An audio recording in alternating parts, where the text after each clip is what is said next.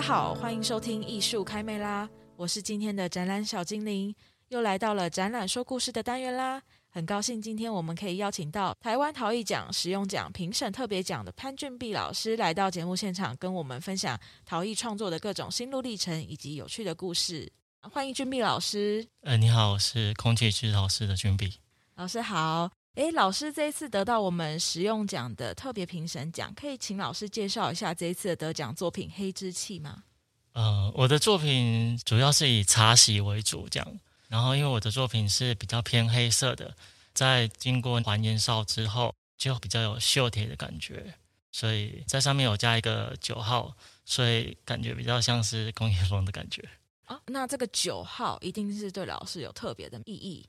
那对于你来说，九代表的是什么呢？我想要有一些符号，让大家可以比较快速的认识我，所以这个是我以前在公益所学陶的时候，就把这个九号这个数字把它留着。这个数字就像是我当初是一个刚进入到陶艺界的一个新人，然后我就觉得我其实就像是一个在球场里面穿一个九号球衣，然后我想要在在这个陶艺界里面去努力，然后我觉得。我穿这个球衣可以让大家比较快速的认识我，然后也是一个可以引起大家讨论的一个话题。这样是，那为什么是九，不是十？呃，这个数字它比较是一个好的数字，然后同时它是我以前小学的一个座号。哦，原来是小学的座号九号。对，所以我会觉得这个数字还不错。我觉得每个人有他可以诠释的一个方式。是。老师这件作品《黑之气》的创作理念有提到，我们在工业化过度追求数量与速度，使得汰换与丢弃的行为未曾停止过。那要怎么样用陶土这样温润的手感，跟我们的观众做一个提示？像我一开始在学陶的时候，大家都是用拉坯的方式，然后，但我一开始就觉得我很喜欢陶板的方式，这样里面学陶的一些学长姐，他们就会建议说。他觉得我这样做太慢了，他觉得你应该就是要拉胚啊，拉胚才会做快啊，对啊。但我我就觉得我喜欢这样子慢慢等待，我要等待它干湿平衡好，然后慢慢的到了皮革硬度这样，然后我会觉得我不想要追求要做很多，但我觉得我把每个东西做的是有温度，或者是有它的感觉，这可能是我比较想要的感觉这样，所以我会在那个陶土上面。故意去留下我创作的一些痕迹，用手去捏啊，或者是用陶板去刮。那这就是我觉得是作者想要去跟使用者的一个对话，这样子。对，那我觉得在这里面可以留下我们创作的时候的感觉，这样。那老师之前有什么样子的契机开始接触到艺术创作？嗯，其实我一开始在工作的时候，有一次我去参加那个蒋勋在清大那边举办一个台湾印彩的艺术季，然后我就听蒋勋老师的一个演讲，然后他讲米开朗基罗，他说米开朗基罗在做这个大卫的时候，米开朗基罗定义的成功是。他准备要去打去打的是那巨人前那的那那一刻心境，哎，对，所以他说，其实当你有决心要去努力的时候，那你你已经成功了。是，所以我对意大利的一个文艺复兴的时期的东西非常有兴趣。当年我就决定我要去意大利旅行，所以我就跟公司请假了一个月的时间，然后找了三个朋友一起，然后我们就租了四间公寓，然后每个礼拜住一间。住一个城市这样子，那时候就开始慢慢接触到像一些米开朗基罗啊，或者是达文西的一些作品这样。但是当我到意大利的时候，我发现其实他们不太会讲英文，所以我会觉得我跟他们好难沟通。所以回来之后，我就开始很认真的去学意大利文这样。然后那时候我就超喜欢意大利文，每天都很想要找人跟我讲意大利文。那老师再跟我们分享一下，为什么当初会这么喜欢米开朗基罗？哦，我也蛮喜欢他的个性的。哦，怎么说？像米开朗基罗，他就是在画那个《创世纪》的时候，在那个西斯丁礼拜堂，然后他觉得他请的那些帮忙的助手，他都觉得怎么一下子又要吃饭了，一下子又要吃饭，所以他觉得很烦，所以说啊，你们不要来好了，我自己做就好了。我觉得这个性太太帅了，嗯，所以我会觉得我会蛮崇拜像这样子的个性。因为我觉得我做事的时候，我也想要像他一样，是很专心的，不要被打扰的，认真的把它执行完成。这样是。那老师就是这样子就去意大利学习了。嗯，我那时候就有计划想要去意大利学设计，刚好遇到台湾有金融风暴嘛，二零零九年的时候，二零零九，所以那时候就有一些裁员啊、无薪假的时候，嗯、然后那时候我就跟老板说，那不然我离开好了，因为那时候其实我已经计划好要去读书了。哦，对，然后就趁着这样自动请辞，帮、哎、老板省一个省一个名额。对，省一个名额。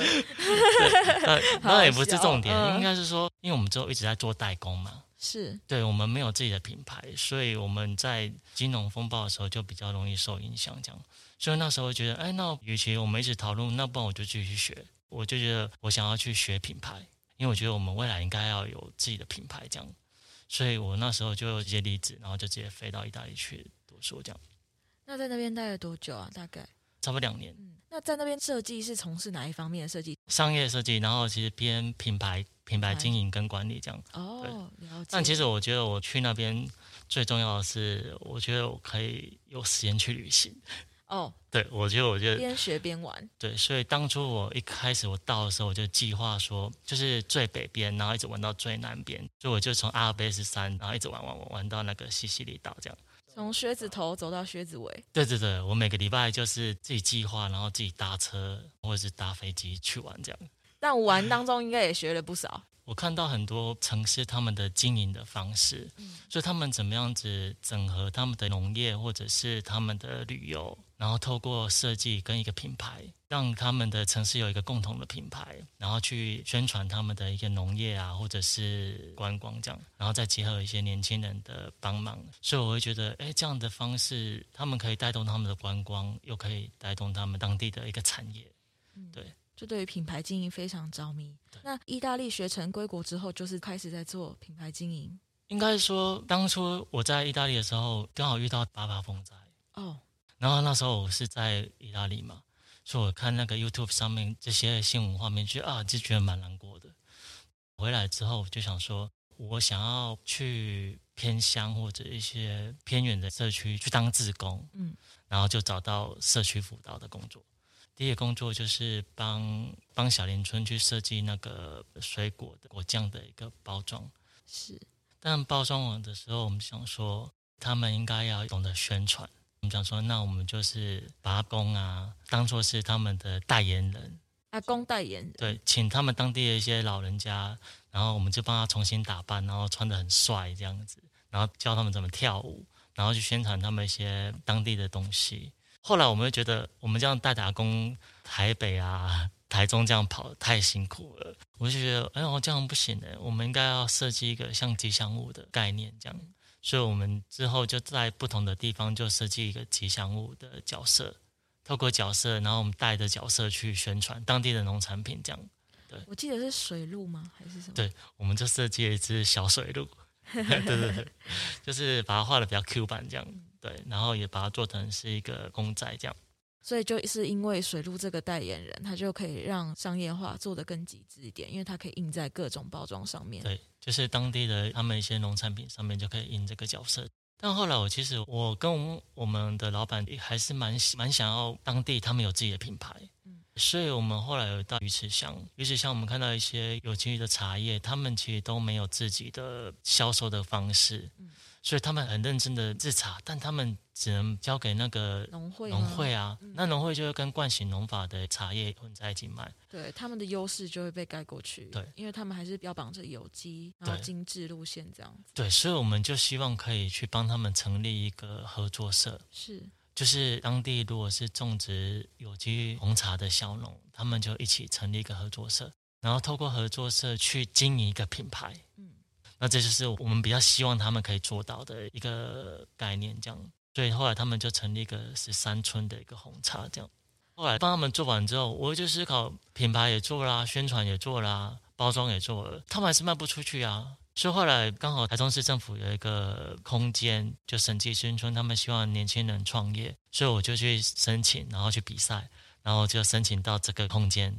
一开始我希望可以透过这个空间去帮小农们的东西把它卖出去，这样。哦，所以当初申请空间是为了要卖农产品，帮助小农。呃，对对对。后来因为以前都帮别人做事嘛，嗯，所以那种花钱的我没有概念，哦，对，所以我就觉得，哎，我要设计很漂亮我自己的袋子，我就花了很多钱去设计袋子。对，设计很多款袋子啊、盒子啊的，然后就花超多钱的，然后一下子全都花光，然后产品还卖不出去。对，然后因为一开始神迹新村那边是没什么人的，就二十六个青年在那边，那我们就开始刷油漆啊、装潢自己的工作室这样。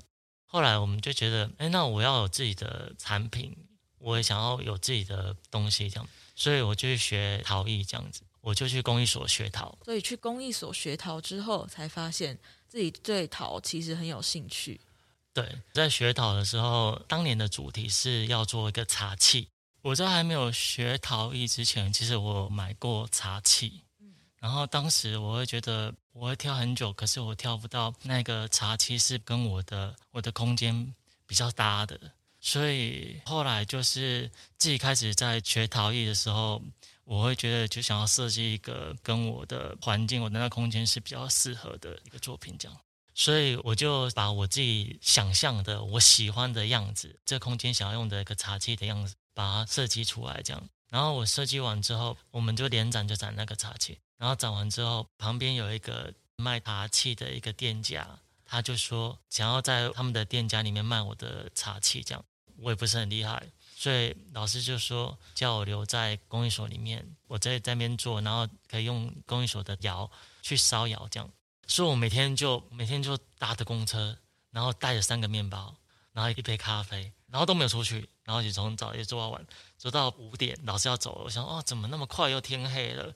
然后我就搭着车回去，然后每天就这样子，然后只要有一些新的想法，我就觉得哦，好开心，很期待，你要赶快去工艺所这样。下半年是我我自己一个人。然后我就会跟几个同学一起，然后合租公益所的窑，然后去烧窑这样。那我每次开窑的时候，我们老师就会觉得俊碧每次开窑他都不会喜欢他这些作品的。过了两小时之后，他觉得哎好像可以接受这样。但我每次在开完窑拿东西要走下山的时候，我就在思考：哦，我应该要再放一点，我不应该再松一点，不要那么拘谨。你说创作的当下再放松？对对对对对，我不要那么拘谨，然后就是要求要怎样就。我觉得可以自己更大胆一点去创作，对，然后我其实可以透过作品去看见自己的样子，然后去调整。所以其实我觉得做陶它其实就像是一种修行，而且我觉得因为是做陶像是一种修行这种概念，会让我觉得很 很苦的时候，我觉得其实也还好。我觉得他是在调整我自己，或者是他是在锻炼我自己，所以我不会觉得好像就这样要放弃啊。因为我觉得以前的工作其实我觉得很很顺利。但其实我觉得做陶会让我觉得是一种学习，像是在修行，所以我觉得我会蛮可以接受，也蛮喜欢现在的样子，这样练心的一种修行，更沉着。嗯、呃，对，就是调整自己的心性吧。那这段日子感觉你也变米开朗基罗了，有没有？嗯、非常 focus 在自己的创作里面。对，那真是我会觉得我很开心，是我觉得我全身充满了动力，我觉得好像那个战鼓已经在敲响了。哦、然后我已经破蠢蠢欲动的感觉。对对对，我坐在那边，然后就想要赶快把它做好。但我一个东西可以摸超久了，是因为还不熟悉吗？还是因为太追求完美了？嗯，我觉得都有诶，因为我的东西是用陶板做的，所以我会觉得，我会觉得细节里面，然后就一直在转啊转，然后就觉得想要把它做得更好这样子。所以我会觉得我花很多时间在那个上面。有些时候老师会觉得你干嘛花那么多时间？你就这样就好了啊。但我老师不在的时候，我就偷偷的把它用好，然后就一个东西就是一直磨，一直磨。就因为我觉得磨完之后才有我想要的那种感觉，就好像要回归到小时候单纯做一件事情的那种喜悦。我觉得像我一开始在学意大利文也是这样的这种感觉，每个六日就赶快想要冲到台北，然后去学语言，或者像学到一点点意大利文的时候，就是很喜欢讲。然后我问路的时候，我就用意大利文跟他问路嘛。但他就觉得我听不懂，我说哦，我懂了，我懂了。他觉得我一定听错，所以他就会直接把我带到那边去。哦，或者是有些时候我想要买冰淇淋了，我想说我要三杯冰淇淋，哎，没有，我要三球。嗯，我想要三杯，真的很大杯。没有，我要三球。然后他就说，我把他想的是我想要三、嗯、三只猫。哦，对，那种感觉这样，但我会觉得蛮开心的。嗯，那陶艺我每天其实蛮开心的是，我到那边我就可以开始认真的去创，因为我以前没有接触过陶嘛。我没有接触做陶的时候，其实我很喜欢做甜点哦。对，就是我每天就在想说我要做什么，做什么样的甜点这样子。所以我假日一回到家里，我就开始开始做做做做。我觉得我只是想要把它做出来，我觉得心里有一个能量，我想要把它释放。对对对对。但是当我开始做陶的时候，我觉得这感觉，我觉得是一样的，是想要去创作的那种感觉，这样。就是对于创作、对于制作上面的那种需求是非常大的，因为你就是很急切的想要把自己想要表现的东西诠释出来。对对对，是这样的感觉。老师最喜欢做什么甜点？我其实一开始做甜点是去意大利的时候，然后我的室友是个意大利人，然后想要欢迎我我来这里，他就做了一个提拉米苏。哦。然后觉得，哎，这也太太厉害了吧！后来他就教我怎么做做提拉米苏。所以后来我回台湾之后，就开始会去做很多的，不管中式或者西式，我都会想要去尝试这样。那会做冰淇淋吗？一开始我在意大利的时候，我就说，我如果回去台湾的时候，我要有自己的品牌。我第一个品牌就想要做冰淇淋。我跟他说，我要做我们台湾自己的欧阿冰。欧阿冰。对。所以我的同学他们对我的印象就是我回去要开一家冰淇淋店。哦，那他开成了吗？没有，没有，我阿冰还没开成。对对对，是不是在那个意大利有一家非常有名的冰淇淋店，在一个小巷子，在靠近那个喷水池许愿池那边？哦，我知道哪一家。是哈，我忘记名字，我去过一次。因为我之前以前有写部落格嘛，那我的部落格里面就会把。所有的意大利的米兰啊，或者是翡冷翠，或者是罗马的冰淇淋店，有名的冰淇淋店，我都把它，我都会去吃过，然后去把它记录起来，然后把它写成一个冰淇淋地图这样子。哦，好好哦，我也想要你的冰淇淋地图，因为我也超爱的。对对对，但后来就是同学啊，或者是朋友，他们就介绍哪些是当地的，真的是好吃的，所以我就会把它记录起来，变成是我自己的地图这样。老师去意大利，除了学习设计之外，也是生活多彩多姿。那老师在刚学陶的时候，有没有做失败的作品？或者是比如说已经做好了，要等素烧之前，我们那个土坯在等干的时候，不小心啊裂掉了，或什么之类的小状况意外发生？我后来离开工艺所之后，我就都是自己创作嘛。那我没有老师教我，然后我我就自己摸索。但其实很多时候都是都是失败的，所以。我会在干湿平衡或者是皮革硬度之后，我就会开始丢掉，我就开始舍弃一些我不要的，我就不去树烧了。对，我就我就会开始有一些舍去，我我不想要每个都拿去烧，这样就是做一些取舍，这样。那刚开始的取舍，这种心境上面会很困难吗？还是你就觉得大刀阔斧的，就觉得它不适用就应该淘汰这样？我我觉得我不是把它淘汰掉，我是让它重新再来一次。哦，我喜欢这个说法。对，对，再来一次。所以我，我如果不喜欢的话，我就把它再用回去，嗯、再重新练涂一次，再还原一次。对，然后他又可以重新的开始。我们现在烧窑的时候，我就会跟他跟他们说，我们要加油。你说你跟你的窑还有你的作品作品说，对对，我们要加油。对，我们我们可以的。而且当初在学陶的时候，老师会说，呃，他们会有一个像陶种，就是他们坏掉的，他们都把它敲碎，把它堆起来这样子。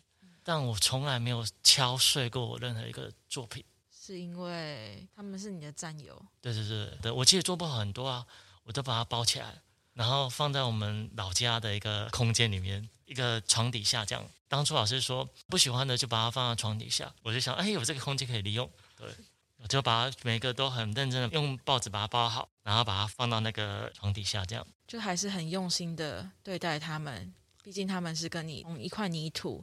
到有形状，经过窑炉烧制之后，又再回归到他们独特的样子。对，而且我觉得未来我们也许还可以跟他再合作啊。对，是不是？也许才有个新的创作一个方式。只是暂时让他们先去休息。对，maybe 之后还会有再合作的可能。对对对对对，嗯，我的想法是这样子的。老师的内心真的很温暖，从帮助偏乡到现在看待他每一个不好的淘气，但是都是非常用心的对待。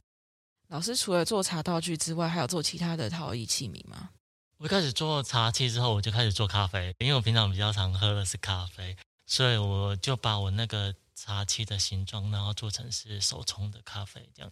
另外的话就是做一些甜点的，因为我一开始做好的时候，觉得我就想要拍照，然后想要我的甜点也可以在上面，所以我就做、哦、呃盘子啊。哦、后来就朋友说，啊，那你可以做一下。烤布雷嘛？哦，那我说好啊，我可以来做个烤布雷。如果想要吃烤布雷，我们就来做烤布雷。但我跟他说，那做烤布雷之前，我刚要先做烤布雷的那个杯子。嗯，一般外面卖的那个杯子是口比较窄，我希望它的口比较宽一点。宽一点，嗯，因为宽一点，糖粉撒上去，然后它就可以变得比较脆，这样脆的那个面积比较大。对对对对，嗯、那浅浅的。然后我就是说，那先等我把那个盘子做好。所以我就做像是 espresso 的一些杯子啊，还是喝拿铁的一些咖啡杯，这个是我平常想要用的时候，我就会去做它这样子。跟老师当朋友很好哎，老师是一个生活美学的实践者，没有。除了就是做甜点之外，还为了甜点做专属的器皿去装它们。我最近在思考说，我觉得我的甜点要有特色，要有自己的风格，所以我最近要研究黑色的甜点。黑色的甜点哦，对，因为你很喜欢黑色，因为我觉得这样拍照起来才会好看，所以我前阵子去买了那个竹炭，然后它可以去把它加在甜点里面，好厉害 哦！还是要做九号的甜点蛋糕，就是一个九号、啊、哦，也是可以啊。我想要做黑色的蛋糕，然后也许可以九一个九，没关系，都可以。那老师的甜点就。仅止于跟朋友分享吗？还是有在做贩售？只有拍照，只有拍照，拍照完之后就自己吃。有啊，然后有，如果我朋友他们想要的话，我就会去做。嗯，以前读书的时候也会去做提拉米苏嘛，嗯，然后做完根本吃不完，所以我就带到学校里面去跟大家分享我做的提拉米苏，这样。好好哦，以甜点会友这样子。那老师有没有尝试过用自己做的器皿会有？就比如说去市集贩售啊，或者是怎么样分享给大家你做的陶艺器皿？对，因为其实我比较少去参加市集，呃，因为我我其实去年才发现，其实我都不知道我要怎么卖东西，我都没有心在思考我要卖。怎么去卖东西？你一路以来都在帮助偏乡的小农卖东西，结果你现在说不知道怎么卖东西？呃，这这是我 我我在自己做陶的时候，我就想说，哦，他怎么做，怎么做，怎么做？嗯，然后我完全没有想过要怎么卖，对，然后也没有想要卖啊。但后来一路好像都会有人想要找我，就叫我去他那边把我东西放在那边寄卖。对对对对，但就是去年是疫情嘛。嗯，那疫情就是所有的店家都停掉了。对，那时候就开始说，那、啊、我要怎么去经营吧？我那个店家都没有了，所以我那时候就开始说，那我要有自己的网络的店家。对，对。但我觉得疫情对我最大的影响是我开始思考说，那我要怎么去创作？或者是我觉得其实自己没那么伟大。我们一一开始都很想要去帮助别人嘛，然后想要去改变什么啊？但我会觉得，其实疫情会发现，哎，其实自己蛮渺小的，没有那么大的能力可以去帮助很多人。而且我会觉得，真的要去帮助别人，我要我要自己变得很强。我觉得那有一股能量是要很足够，那很足够的能量才有去帮去帮助别人。对对，所以我最近的思考就是觉得，我想要把那一股能量把它聚集起来，然后变成是一件作品。所以我今年跟去年都在思考，说我怎么样子做大件的作品。那言下之意是大件的器皿吗？还是大件的雕塑品？我现在有在做两件作品，一个是很大的画器，嗯，然后另外一个比较算是雕塑品之类的，是。对，但我想要做一个很大的像是鸟巢的东西。这样子的概念是从何而来？为什么会想要做鸟巢？哦，因为一开始我学陶的时候，我就会想要自己去创作，因为那时候老师很快速的教给我很多东西嘛。我会觉得，我想要先把老师的东西先停下来。我想要自己用我自己的方式做陶。其实像我在思考说，陶土它给我的感觉是什么？它对我的概念是什么？我觉得它这种材料就像是一种精神性的材料。是对。那我会觉得想要去从我的内心里面去把它挤出来，去把它捏出来。我我把每一条一条把它捏成一条一条的，然后去组装成一个一个鸟巢的样子。那我会做鸟巢，是因为我一开始去看到鸟妈妈他们在筑巢的时候，去把一些东西叼回来，然后去筑成一个巢，然后我就开始思考，那这小鸟它就住在这个里面，那鸟妈妈可能会喂养它一些东西，这些东西有好的也有不好的，但它的成长就是这样子，就在这里我们感觉好像，因为其实也蛮舒适，所以我就在反观，那我们所生活的这个环境里面，是不是也是这样子？我们觉得蛮舒适的，但其实好像有一些。呃，怪怪的地方，但我们可能有些时候我们会将就一下，也没什么关系。但我会觉得，如果那些小鸟它们想要遨游在那个天空中的时候，我觉得它需要有足够的能量，它觉得它要勇敢的踏出去，对，它要离开这个地方才能够成长。所以我想要创作这个作品，我一开始在思考说，那我们在生活中，我们被喂养了什么东西？那我我有没有能力的让自己足够成长，然后有跳脱？对对对，去长大这样子。是，对，这个就是我想要做到的一个作品，还在做。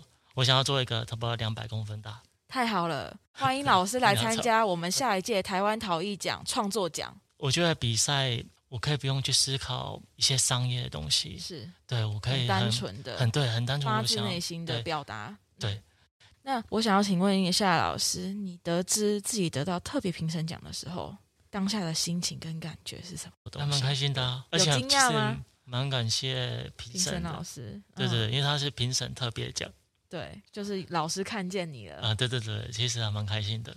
老师之前就参加过很多其他比赛吗？参加过两次的公益竞赛。呃，两次入选奖，然后这一次得到评审特别奖。那之后还会想要持续参加竞赛吗？我觉得我在做导的时候，很多学长姐他们都会只是告诉我说啊，你要怎么做怎么做，因为别人一直给我们意见嘛，我们就迷迷失了自己的方向。所以有一段时间的时候，我就会回来重新定位，然后重新思考我我想要做的是什么。那我觉得创作，我会一直一直在思考说，那我想要传达什么，我想要做的概念是什么东西。所以在参加比赛会让我觉得。我会想要把我的概念去表达出来，那这个是我觉得创作最迷人的地方。这样，那我们就差不多喽。那我们今天非常谢谢君碧老师来到我们的节目现场，谢谢老师，谢谢，欢迎大家来看展。好，请大家来看展览哦，下次见，拜拜拜拜。